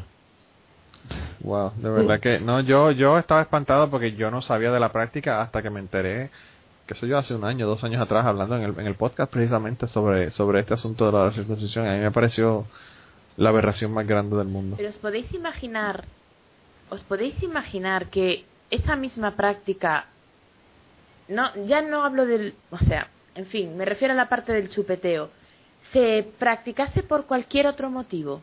O sea, que cualquier otro grupo no religioso hiciese semejante cosa, la que se montaría. No, no, increíble, Con imagínate. razón, quiero decir. Claro, o sea, claro. Con razón. Pero en una sociedad en la que no solo hay tanto control con el tema de la sexualidad, sino que la- la- los niños es- están justamente protegidos, se permite hasta eso. O sea, es que, no sé, es asqueroso.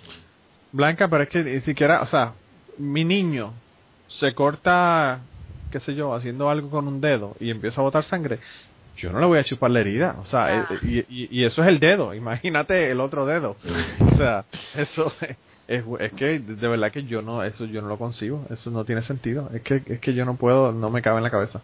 no en la cabeza. y, y todavía para transmitirle el herpes, el- los, eh, los rabinos esos tienen que estar enfermos. ¿no? Claro. Pues Claro. Y, y- y teniendo la enfermedad, dedicarse a practicar eso, es- eso es criminal. Eso sí que es lo criminal. Sí, eso, esa gente deberían de meterlos presos definitivamente. Definitivamente. Sobre todo la- los que los que lo han hecho y los niños han muerto. A eso yo no yo de verdad que no sé. No sin palabras, Ángel, yo creo que ganaste con el mandado del carajo de esta semana. yo creo que Bueno, voy a Kirchner tenía algunos también bastante serios ahí. Y la Sí, verdad sí, es que eran sí. todos bastante finos. Sí. Tampoco lo veo como una competición esto. no, No, yo tampoco. no, fíjate, definitivamente que Y, no, y no. yo me adhiero a las, a las mandadas al, al carajo de ustedes también, ¿no? Sí, Porque yo son- también. Sí, los Eh. padres estos de la niña. Ah, es que, de verdad, no sabes con cuál quedarte. Es más difícil que el, que el Pablo Coelho. Sí. Sí, ese es, yo creo que estos estos son más más graves de eh, más graves que la cuestión de, de lo del Pablo Coelho, pero bueno. Pues nada, yo entonces yo creo que ya estamos terminando esta semana y lo que nos queda es la, la cita de esta semana, que la cita de esta semana es de el otro profeta de la religión Apple, Steve Jobs. Porque ese, ese no solamente era, era el líder de la religión de Apple, sino que encima de eso se murió también para, para completar su, su, su martirización. Eh, y Steve Jobs, cuando estaba vivo, no después de muerto, dijo, ni siquiera la gente que quiere ir al cielo quiere morir para llegar ahí. Y eso yo siempre se lo, se lo digo a la gente y me dicen que no, que es que ellos tienen una misión en el mundo y que por eso es que no quieren morir. Ah, pero por otro Pero- lado, Steve Jobs estaba esperando, estaba esperando reencarnarse, ¿no? Sí, sí, sí. También. Bueno, sí, porque de él... hecho, Steve Jobs le podríamos haber dado un premio Pablo Coelho porque mm, se murió por idiota. Por tratarse el cáncer con medicina natural. Pero y con medicina, comiendo frutas y no sé qué otras cosas. O sea, que vale, que eso es De muy sano, pero que no cura el cáncer. No, pero Claro. de formas creo que era el cáncer del páncreas y ese, la tasa de mortalidad está sobre el 96%. Ya, pero si no lo tratas, no. está sobre el 100%. Sí, sí, sí. Incluso tratándolo es prácticamente una condena segura de momento. Sí, sí, sí, aunque aunque tenía una bueno, es, es algo así como Hitchens, o sea, aunque tenía una muy alta posibilidad de morir, pues realmente el approach fue incorrecto. Yo creo que el, el caso más más grave de esto fue Bob Marley, que por una herida tonta en un dedo del pie jugando fútbol se murió de cáncer. Eh, y, y, y por no querer tratarse con medicina con medicina occidental y tratarse con medicina natural y toda esta cuestión. Pero nada, yo con eso entonces ya terminamos la semana esta semana, así que no sé si tiene alguno, alguna otra cosa última que decir, y si no ya nos vamos 17. Pues no. Bueno, pues Bueno. nada, entonces si- si no vamos a decir nada, vamos a decir adiós. Eh, se cuida hasta la semana que viene y, y la semana que viene, como les dijimos, continuamos con el tema este de, de los cristianismos perdidos. Eh, vayan si quieren para que vean la, el libro que, que pueden bajar, eh, que le pusimos en el enlace. Y, y nada, para que, para que vean eh, eh, lo interesante que es este tema. Y nada, nos vemos la semana que viene, gente. Chao. Hasta la próxima. Adiós, adiós. Bye.